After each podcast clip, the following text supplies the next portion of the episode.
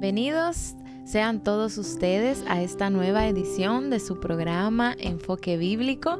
Hoy, como cada sábado, estaremos compartiendo con ustedes un tema bien interesante, bien chulo, para que todos nosotros estemos eh, actualizados y estemos con un enfoque bíblico de lo que el Señor quiere de cada uno de nosotros. Bienvenidos a esta nueva edición. ¿Cómo están?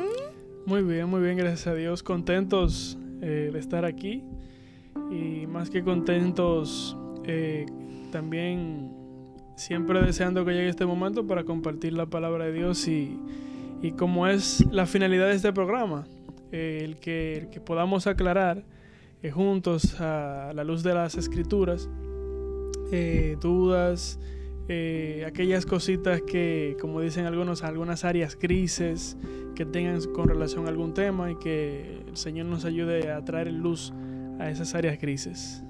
Bien, de mi parte, más que agradecidos por parte del Señor por permitirnos hoy un día más, pues tener otra entrega, otra transmisión de lo que es nuestro programa Enfoque Bíblico y agradecerle a cada uno de ustedes por la sintonía, por compartir con sus amigos, con sus allegados, con sus familiares en nuestro programa y estar ahí siempre con nosotros, con lápiz en mano, cuaderno y lo más importante, la Biblia y la disposición del corazón de aprender lo que nosotros traemos, lo que el Padre pone en nuestro corazón para ustedes, para bendecir sus vidas, para aclarar puntos, para aprender del Señor, para que podamos eh, con la ayuda del Espíritu Santo, pues ir fortaleciendo esa parte en donde el Señor decía que el pueblo perecía por falta de conocimiento. Y no hay mejor forma de nosotros conocer al Señor que a través de las Sagradas Escrituras, que es el manual de vida que Dios nos ha dejado. Amén. Les recordamos a ustedes que esta edición llega a ustedes gracias a Medios ACN. Suscríbanse a la página para que puedan eh, darle a la campanita para que reciban la notificación cada vez que nosotros estemos compartiendo un tema nuevo. Y gracias al Ministerio Guerreros de Jesucristo, donde podrán encontrarnos también, escribirnos sus sugerencias, todo lo que ustedes quieran que tratemos aquí, pues nos pueden encontrar en Facebook en arroba eh, Ministerios Guerreros de Jesucristo RD y en Instagram como Ministerio Guerreros de Jesucristo RD. Suscríbanse y en Instagram denle a seguir para que puedan conocer a cada integrante y puedan saber un poquito más sobre nosotros. Vamos a entrar en de lleno al tema que vamos a tratar en el día de hoy. Es un tema súper interesante porque estaremos hablando nada más y nada menos que de la conciencia del hombre. Muy interesante. Hay esas, esas vocecitas que uno tiene al lado. El angelito bueno y el angelito malo, porque no voy a decir otra cosa, porque será verdad que hay un angelito bueno y un angelito malo. Vamos a ver de qué. Ahora que mencionan eso, recordamos siempre esos dibujos animados eh, de Warner Brothers, yo creo que era en la que veíamos que un ángel a sí mismo, eh, eh, pero era la misma caricatura de quien estaba supuestamente pensando, maquinando, de que vestido de ángel y otro como vestido de que demonio. Entonces, básicamente, digamos que esa es la forma jocosa de lo que, lo que es eh, definir lo que es la conciencia. Y quizás muchos se preguntarán, ¿cómo así? Conciencia. Porque a veces cuando definimos eh, o hablamos de algo que no podemos ver ni tocar, algo que es intangible, no es como que definamos algo que podamos ver o tocar, o sea, suena como un poco, quizás a veces hasta extraño hablar de ese tema. Sí, realmente eso es algo interesante que traemos hoy, porque creo que nosotros también como cristianos, como pueblo de Dios, que podamos analizar esto de la conciencia, cómo funciona la conciencia del hombre, qué es la conciencia del hombre. Y esto, está en las escrituras. ¿Y a qué se refieren las escrituras cuando tratan o nos habla acerca de la conciencia? Normalmente eh, se entiende que la conciencia es, eh, como decían ustedes, una vocecita que está ahí hablándonos, dirigiéndose hacia nosotros y nos aconseja. Exacto sobre lo que es bueno y lo que es malo. ¿Qué nosotros podemos decir de la conciencia? Bueno, para ir entrando un poquito en materia, eh, podemos definir la, la conciencia como la capacidad de discernir entre el bien y el mal, a partir de la cual se pueden juzgar los comportamientos. Como este, con esta palabra eh, de conciencia tenemos como por ejemplo sinónimos eh, moralidad, remordimiento, escrúpulo, pesar, reparo, recato, ética. Vemos que tanto la definición como las palabras que mencioné, que son sinónimos de la palabra conciencia, todos como que van encaminados a buenas costumbres. Todo va, va, encaminado a cómo se supone deberían de ser las cosas. A los principios. Exacto. Entonces, pero ya cuando nos vamos a una definición más bíblica, es casi la misma, pero dice, es literalmente conocimiento. Aquel instinto del bien y del mal que produce culpa al ser violado. Otra dice, sistema de advertencia del alma que permite a los seres humanos contemplar sus motivos y acciones para evaluar con cierta actitud qué es bueno y qué es malo. O sea, la, conciencia es aquella voz interna, que más adelante diremos cuál es esa voz. Eh, es esa voz interna que nos dice detente. Es esa voz que nos dice, ya no lo sigas haciendo. Es esa voz que dice, eh, bueno, mira, pero si tú lo hiciste así la primera vez, no lo puedes seguir haciendo la segunda. Lo hiciste mal ahora, pero hazlo bien en la siguiente. Entonces, aquí eh, es que la Biblia nos enseña, nos exhorta a que, a que pongamos atención a esta voz. Claro, incluso la conciencia eh, si nosotros nos vamos al diccionario a traducir esta palabra, que tiene sus raíces del latín y del prefijo con y la palabra ciencia, que lo que significa saber, entonces nosotros podemos prácticamente, como Jonathan lo ha mencionado, decir que ese es el juez interno que nosotros tenemos, que la conciencia es el juez interno, que nos da testimonio, que nos dice o que nos permite estar conscientes del bien y del mal esto está mal, esto está bien, esto lo puedes hacer, esto no lo puedes hacer. Y más aún, que nos dice, ¿lo hiciste mal o lo hiciste bien? Porque no es solo que nos dice qué está bien o qué está mal, sino que también después de ya haberlo hecho, nos da la corrección. Si lo hicimos bien o si lo hicimos mal. Y evalúa, como quien dice, nuestras acciones. O sea que yo puedo decir, o en un lenguaje mayano, que es la facultad que nos permite juzgarnos a nosotros mismos juzgarnos a nosotros mismos. O sea, nosotros tenemos eh, criterio para nosotros juzgarnos. Es interesante porque yo recuerdo que cuando yo era eh, un poco más pequeña, mi abuela me decía, cuando después de haber cumplido los 7, 8 años, me regaló mi primera Biblia. Y ella, me, y ella nos sentaba a mis primos y a mí y ella nos decía, ustedes tienen que convertirse al Señor porque ya ustedes tienen conocimiento. Ya ustedes saben lo que es bueno y lo que es malo. Entonces, a partir de esa edad, ya la conciencia del ser humano ya está funcionando. Porque ya, de hecho, tú puedes, hasta el niño, el niño la, la desarrolla, yo puedo decir que de acuerdo a, no a la edad, sino a su desarrollo eh, de su coeficiente o lo que va aprendiendo. Porque vemos niños que hacen cosas y cuando la hacen se sienten mal porque la hacen. O sea que la conciencia desde muy temprana edad se asoma en nuestras vidas y trata con cada uno de nosotros. Entonces, em, la conciencia, podríamos decir que viene siendo un espejo íntimo. Así es. Correcto.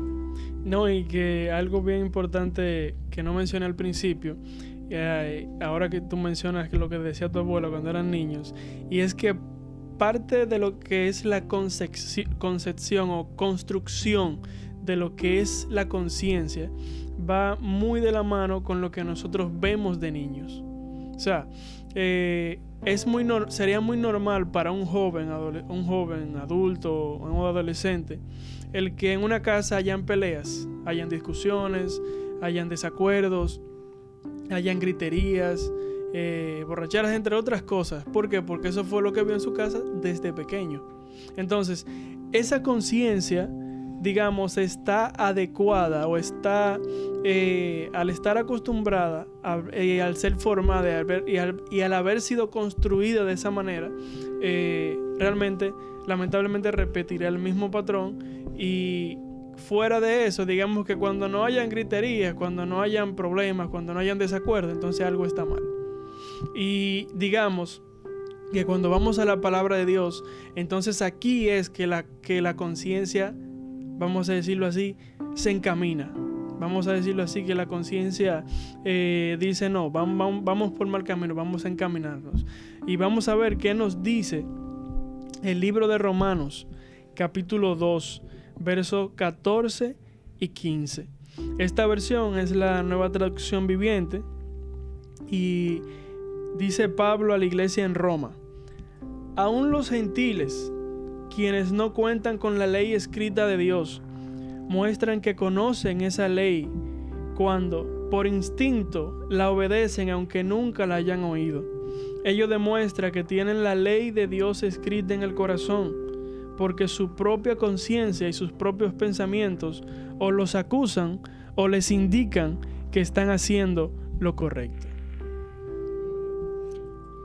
Yo recuerdo haber escuchado en una ocasión, a veces la gente preguntaba, pero ¿y qué va a pasar con esas personas que fallecieron en un momento donde no tenían conocimiento de la palabra, donde nadie les había predicado? O sea, ¿qué va a pasar? Porque Dios es un Dios justo. Entonces la respuesta es, ellos van a ser juzgados por su conciencia.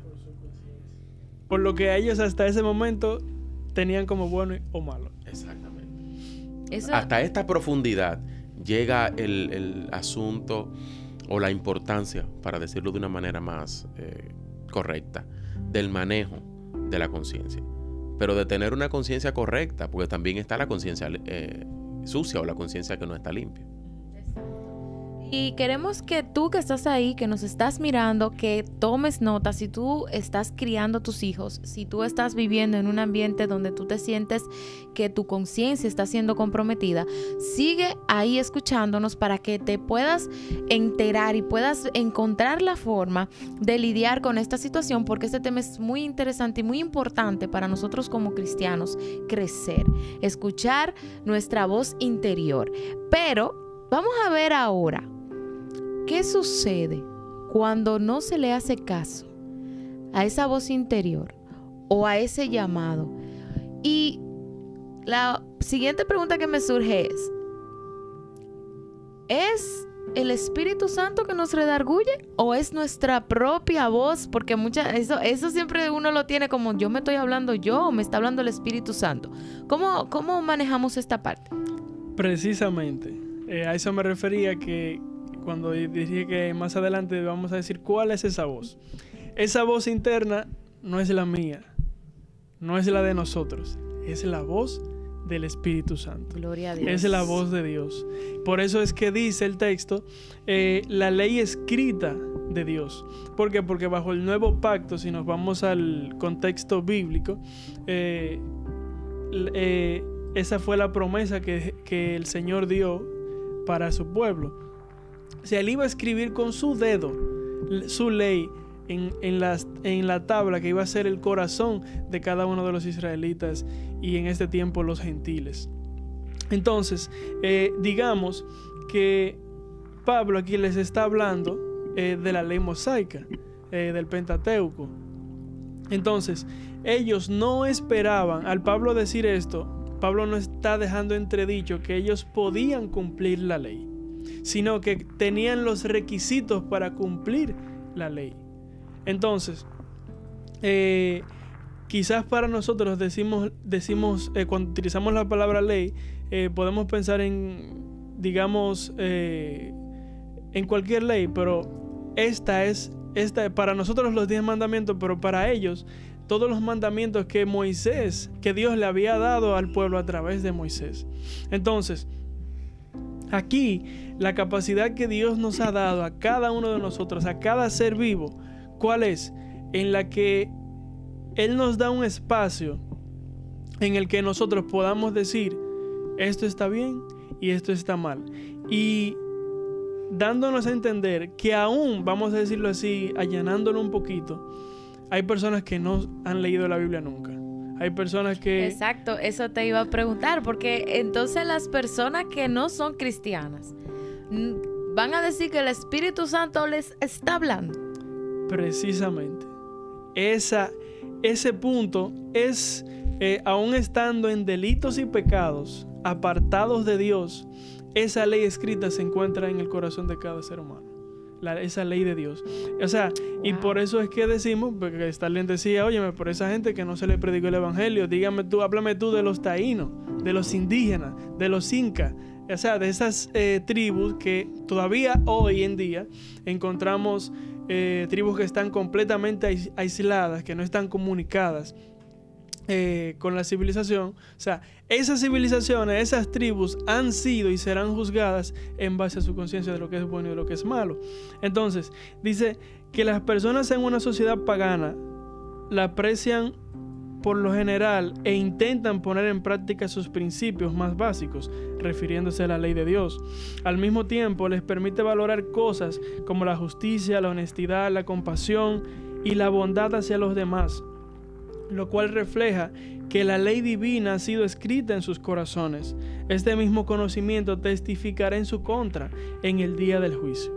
Entonces, Starling, ¿qué sucede cuando nosotros los cristianos no le hacemos caso a esa voz que nos habla, para nos alerta o nos dice no hagas esto y lo hacemos.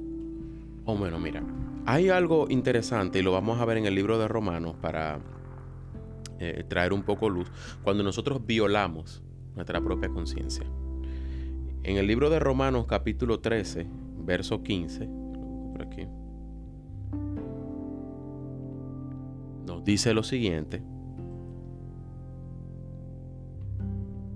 Amigos, anoten la cita para que la tengan ahí, para que puedan eh, estudiarla en sus casas y meditar en ella. Romanos 13:5 dice, por eso tienes que someterte a ellas, no solo para evitar el castigo, sino para mantener tu conciencia limpia.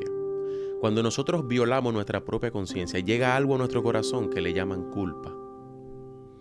La gente entonces se siente culpable. La gente se siente hostigado. La gente se siente acusado. La gente se siente señalado. Siente vergüenza. Eso se podría, eso se podría utilizar como la aflicción del Espíritu Santo, porque el Espíritu Santo se aflige, entonces, o, es, o es un sentimiento aparte que, podemos sentir nosotros. Eh, fíjate que la aflicción del espíritu, eh, directamente cuando la palabra lo menciona, eh, no es directamente la persona como tal, sino el espíritu por una acción de la persona. Porque hay que entender, a veces tratamos al Espíritu Santo como una fuerza, ¿no? Muchas veces nos ha enseñado, no, el Espíritu Santo es una fuerza activa. No, el Espíritu Santo es una persona de la, de la deidad. Y por eso la Biblia nos enseña que se contricta, o sea, se siente mal, se aparta. Ahora bien, si Él de una manera u otra me hace sentir a mí que Él se ha sentido mal conmigo. Ok. Es bueno que lo tengamos claro para que todas las personas que nos están viendo y los cristianos que manejan esto entiendan esa parte, lo que tiene que ver con el Espíritu Santo y la parte que tiene que ver con nosotros, con nosotros íntimamente eh, eh, en nuestro cuerpo. Exactamente. Entonces, esto, ¿qué, pasa con esto? Yo puedo poner eh, un ejemplo de lo siguiente. Nosotros hemos escuchado o en algún momento leímos, cuando Jesús estuvo hablando con Pedro, que le dijo, Pedro muy siempre exaltado y demás, Jesús le dijo, oye, ciertamente, antes que el gallo cante tres veces, me habrás negado. Lo tenemos ahí en las escrituras. Y también está el caso de Judas, con la traición de Judas. Con ellos pasó algo, pasó una, una situación muy parecida, pero una reacción totalmente distinta. La conciencia trató con ambos. Ahora, en uno de ellos, cuando llegó la culpa, entró la vergüenza, que fue en Judas. Pero él no pudo reaccionar de una manera correcta, porque incluso cuando llega la culpa a nuestras vidas, nosotros podemos ir delante del tribunal de Dios y presentar nuestra situación y pedir perdón y pedirle al Espíritu Santo que limpie nuestra conciencia. Pero Judas se entregó a la culpa y entonces al final vimos que se ahorcó. A la depresión, la tristeza. Entró la depresión, entró la tristeza, entró la amargura. Sin embargo, en Pedro pasó algo distinto. Cuando vino esa, esa conciencia que pues, vemos en las escrituras que él recordó, que es la parte que mencionábamos ahorita. La conciencia te recuerda, te dice lo que está bien o lo que está mal. Entonces dice la palabra que cuando el gallo cantó tres veces, él recordó lo que Jesús le dijo. Y menciona la palabra que él lloró amargamente. Pero lo interesante para nosotros es la acción posterior que tuvo Pedro, que fue de arrepentimiento. Tú, por ejemplo, mencionas eh, lo que pasa cuando, eh, aunque hablamos de un cristiano, eh, pero en sentido general, aún sea inconverso, no haya, no haya venido a los pies del Señor, esa misma conciencia siendo violada, digamos que a diferencia del cristiano, no siente tanto la culpa y la vergüenza, o, o como podríamos decir, el temor o la duda. Pero sí la siente sí la siente igual, pero un poco menos leve. Pero en el cristiano, eh, podríamos decirlo que cuando esa, esa voz de alarma se activa, que es la conciencia, eh, ¿por qué es una alarma? ¿Por qué se activa? Porque amenaza el bienestar del alma. Por eso es esa alarma, por eso es una es profundo. O sea, ¿por qué? Porque se activa porque nuestra alma corre peligro, porque estamos caminando un camino muy diferente al Dios al que Dios desea que caminemos. Sí, incluso nosotros podemos eh, la conciencia asemejarla como una ventana. La conciencia, como una ventana que permite que entre a nuestra vida la luz de Dios. Sin embargo, si nosotros insistimos en desobedecer al Señor, entonces esa ventana se ensucia y esa ventana la cubre un telón, por decirlo de esta manera, que cuando somos ya constantes en desobedecer a Dios, esto impide hasta que la luz de Cristo entre a nuestro corazón, porque la ventana se cierra un obstáculo que, que, hay en el medio. Exacto. Porque para el Señor habitar en nosotros, nosotros tenemos que estar dignos, tenemos que estar limpios. Entonces, a este estado ya, con una ventana cerrada a la luz de Dios, es que le llamamos una conciencia sucia. Exacto. Ahora vamos a ver el otro lado. Disculpa. Ah, antes, antes, para añadir algo a lo que decía Starling. Eh, la palabra, la, escritura utiliza, una utiliza la palabra cauterizada. Eh, la encontramos en Primera de Mateo, eh, capítulo 4, versículo 2. Eh, bueno, voy a leer el 1 y el 2 para entrar un poquito en contexto. Dice, pero el Espíritu dice claramente que en los últimos tiempos algunos apostatarán de la fe, escuchando espíritus engañadores y a doctrinas de demonios de hipócritas y mentirosos cuya conciencia está cauterizada. Cuando eh, el apóstol Pablo utiliza esta palabra, es un término clínico, médico, es una parte del cuerpo en la cual hemos perdido total y completa sensibilidad. ¿Cuál es la cita, Jonathan, para recalcársela a las personas que nos están viendo? Primera de Timoteo, capítulo 4, versículo 2. O sea, es un proceso clínico en el cual eh, las personas se someten a un proceso quirúrgico, entonces por la, por la operación se ven intervenidos o no sé si no sé si utilizar el término eh, un término técnico eh, ya no hay enlaces entonces, no, hay unión. no hay unión entre los nervios. Entonces, hay una parte del cuerpo que simple y sencillamente a ti te la pueden, te pueden mojar, te pueden Pierde sensibilidad totalmente. no, la siente nada. No se siente nada. Entonces, como decía Starling, no solamente se ensucia la conciencia, sino que llega un momento en que ya hay simple y sencillamente no, le, no tenemos temor a Dios. Cuando, cuando esa conciencia se cauteriza, digamos, no escuchamos la voz de advertencia, de alarma, la voz de detente, no sigas, detente, para, detente, no sigas haciendo aquello, no sigas haciendo lo otro. Eh, llega un momento en que simple y sencillamente no la escuchamos más y que, y seguimos haciéndolo, seguimos pecando sin ningún tipo de remordimiento y sin ningún tipo de arrepentimiento. Sí, incluso es que llega, llega un estado, la conciencia de la persona, cuando insistimos tanto en pecar, cuando insistimos tanto en, desobedecer a Dios, así como tú mencionabas, que llega esa insensibilidad, que incluso llega un punto que la misma conciencia ya de estar tan corrompida y contaminada, comienza a probar en tus vidas cosas que no son correctas. Tú comienzas a dar por bueno cosas que no están bien. Realmente tenemos que estar alertas a nuestra conciencia.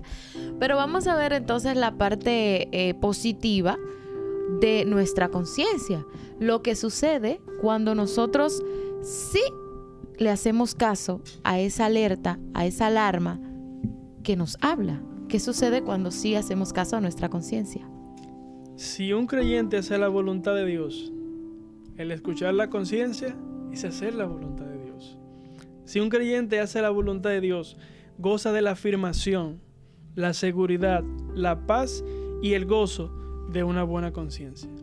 O sea, que así es así como se enciende la voz de alarma, la, voz de, emergencia, detente, stop, eh, que amenaza el bienestar del alma eh, al, al, ser violada, es todo lo contrario. Al ser obedecida y escuchada, ¿qué sucede? Entonces viene todo esto, afirmación, seguridad, paz, eh, gozo de una buena conciencia. Lo que no pasó en Juan 8.9, cuando cuando Jesús, cuando, cuando a Jesús le llevan a esta mujer adúltera y, eh, al maestro, y Jesús responde en Juan 8:9, pero ellos al oír esto, acusados por su conciencia, salían uno a uno, comenzando desde los más viejos hasta los postreros, y quedó solo Jesús y la mujer que estaba en medio.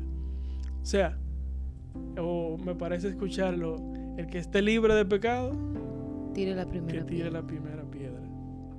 Entonces, eh, los eruditos especulan que cuando Jesús estaba escribiendo en el piso, aunque la Biblia no lo, no lo, no lo relata, no da la descripción exacta, dice que Jesús estaba enumerando los pecados de todos los que estaban ahí. Entonces, cuando dice que salieron los más viejos hasta los postreros, dice que primero puso los pecados de los viejos, de los mayores, de los ancianos que estaban ahí, y luego los de los jóvenes. Y que lo que él es, y por eso fue que ellos se avergonzaron, porque ellos sabían que ellos estaban pecando también y que su conciencia no estaba limpia. Y esto nos lleva a una reflexión muy importante. ¿Cuál es? Muchas veces nosotros tenemos participación en la iglesia, somos activos, en el ministerio de adoración, en el ministerio de la enseñanza, en el ministerio de los niños, en cualquiera que sea el área que sirvamos de la iglesia, Ujieres.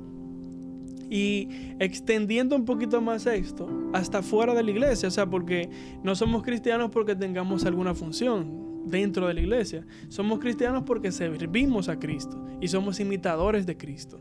Entonces, eh, tenemos cristianos que violan esa conciencia, que al igual que los, que los eh, fariseos y saduceos, ponen cargas sobre otros que ellos mismos no llevan. O sea, ellos enseñan cosas que ellos mismos no hacen.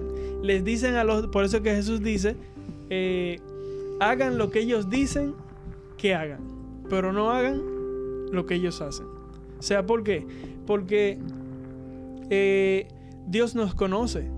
Dios conoce nuestro corazón, sabe cuando nosotros somos sinceros, sabe cuando somos honestos, sabe cuando hablamos mentira, sabe cuando nosotros hacemos algo eh, aún no queriendo hacerlo, sabe cuando decimos algo aún no queriendo decirlo, o cuando simplemente actuamos, que es el, el origen etimológico de la palabra hipócrita. O sea, un hipócrita era un actor. Entonces, eh, este es algo muy importante a lo cual debemos de prestar atención. ¿Para qué? Para que nuestra conciencia no nos acuse. Y no tan solamente que no nos acuse, para que no suceda como los discípulos, que aquel endemoniado le dijo, óyeme, conocemos a Pedro, conocemos a Juan, pero ¿y ustedes? ¿Quiénes, son? Ellos tenían su conciencia sucia, tenían su conciencia, eh, su conciencia les estaba acusando. ¿Por qué? Porque el hombre interior, su intimidad, no era la misma, no era el mismo hombre o la misma mujer que ellos que todos conocían en público y los demonios lo saben. Los demonios saben cuando nosotros no somos íntegros, los demonios saben cuando nosotros no llevamos ese nivel de conciencia a, la luz de las escrituras, a la luz de la palabra de Dios. Y es bien importante también porque cuando esa conciencia está sucia, porque digamos que cuando está cauterizada, ya ese es el, digamos que... El top. El, punto crítico ya. El punto crítico. Eh, cuando ya no hay más advertencia, cuando ya esa voz ya deja de decir detente, cuando ya la voz deja de decir para. entonces, pero antes de llegar ahí, ahí antes de llegar a ese punto, eh, hay un lapso, hay un tiempo de gracia que el Señor nos da para qué? Para, para que esa conciencia sea transformada, sea renovada, sea trabajada por medio de su palabra. Y también tenemos el libre albedrío. O sea, la, Dios nos da a nosotros la, última palabra en cierto sentido porque Él nos deja tomar la decisión. Él nos deja que nosotros eh, decidamos si vamos a hacer lo correcto o si no lo vamos a hacer. Exacto. Y es que ahí es que está el punto, porque la misma conciencia sabe de este libro albedrío. Por eso es que te dice, esto está bien, esto no. Incluso lo hiciste mal, te lo dice. A veces quizás nosotros podemos estar en algún momento haciendo algo que en el momento en que lo estamos haciendo sabemos que está mal. en el momento sabemos que está mal. Entonces nosotros para tener una buena conciencia necesitamos lidiar constantemente con el tema del pecado. ¿En qué sentido? Confesándolo. Inmediatamente. No podemos estar guardando. Y tenemos que entender y reconocer que Cristo pagó el precio por nuestros pecados y podemos presentarnos delante del tribunal de Dios, presentar nuestra causa, entregarle nuestra situación al Señor. ¿Para qué? Para quitarle al diablo legalidad y quitarle herramientas que Él pueda usar en contra nuestra. Porque entonces llega un momento en que si nosotros no hacemos esto, pues vamos manteniendo nuestra conciencia sucia. Y luego llega el, punto en el que entonces pasaría lo que ya hemos visto en el transcurso de lo que hemos conversado el día de hoy, que llega a cauterizarse, llega a ser insensible, en todo el sentido de la palabra. Así es. Realmente hoy es un día, es una tarde excelente porque este tema está súper interesante. ¿Te gusta el contenido que estamos hablando en el día de hoy? Compártelo con tus amigos. Dale eh, a me gusta, deja tu comentario, pero sobre todo nos interesa que compartas esta información. Esta enseñanza que estás recibiendo hoy por medio de este conversatorio. Es bueno que lo compartas con tus amigos. No importa que no sean cristianos, estamos aquí para aclarar dudas a las personas, no solamente que sean cristianas, estamos abiertos para todos. Comparte el video y permite que las personas puedan recibir de la palabra de Dios y que el Evangelio sea esparcido, porque el Señor ama a su creación y su creación eres tú. Y es importante que hoy, hoy entiendas que es el día de salvación. Hoy es el día que el Señor quiere limpiar tu conciencia, borrar tu pasado. Hoy el Señor quiere grandes cosas para ti. No lo dejes pasar. Abre tu corazón al Señor donde quiera que estés. Escríbenos por las redes sociales y dinos que oremos por ti, que lo vamos a hacer con mucho amor. Para nosotros será un enorme regalo poder saber que tú aceptaste al Señor. Así que eh, esperamos que tú puedas ser enriquecido con esta palabra que estás recibiendo en esta tarde. Gloria a Dios. nosotros también tenemos que cuidarnos de influir en la conciencia de los demás. Que esto está, y Pablo lo, ha hablado en Corintios eh, al respecto de esto. Eh, ¿Tú tienes la cita, Jonathan, para que la... Sí, precisamente eso era lo que, que iba a mencionar. O sea, hemos hablado de nuestra conciencia, que no debemos violarla, que debemos hacerle caso, que debemos de escucharla. Pero ahora bien, sería para sorpresa de, sorpresa de muchos que nosotros, independientemente de que podamos violar nuestra propia conciencia, podamos llevar a otros a violar su conciencia. A violar su conciencia. Entonces, eh, tenemos la escritura que menciona Starling, que está en Primera de Corintios, eh, capítulo 8, versos 7 al 13, eh, que dice, pero no en todos hay este conocimiento, porque algunos, habituados hasta aquí a los ídolos, comen como sacrificado a ídolos, y su conciencia, siendo débil, se contamina. Si bien la vianda no nos hace más aceptos ante Dios, pues ni porque comamos seremos más, ni porque no comamos seremos menos. Pero mirad que esta libertad vuestra no venga a ser tropezadero para los débiles. Verso 10. Porque si alguno te ve a ti, que tienes conocimiento sentado a la mesa en un lugar de ídolos, la conciencia de aquel que es débil no será estimulada a comer de lo sacrificado a los ídolos? ¿Y por el conocimiento tuyo se perderá el hermano débil por quien Cristo murió? De esta manera, pues, pecando contra los hermanos e hiriendo su débil conciencia, contra Cristo pecáis. Por lo cual, si la comida le es a mi hermano ocasión de caer, no comeré carne jamás para no poner tropiezo a mi hermano. Llevándolo al contexto bíblico e histórico, en este momento nos encontramos con unos nuevos creyentes, unos, cristianos, eh, como a veces, como lo menciona Pablo, débiles. No porque eh, sea débil en la fuerza corporal, sino débil en el conocimiento. O sea, tenían poco conocimiento de lo que era el evangelio, de lo que era de lo de quién es Cristo. Entonces, estas son ciudades romanas, Roma sumida en la idolatría, eh, teniendo un sinnúmero de dioses. Digamos que todos iban a ofrecer eh, sacrificios a los templos de los ídolos. Entonces, la parte que sobraba, que quedaba de ese sacrificio, las vendían en las carnicerías.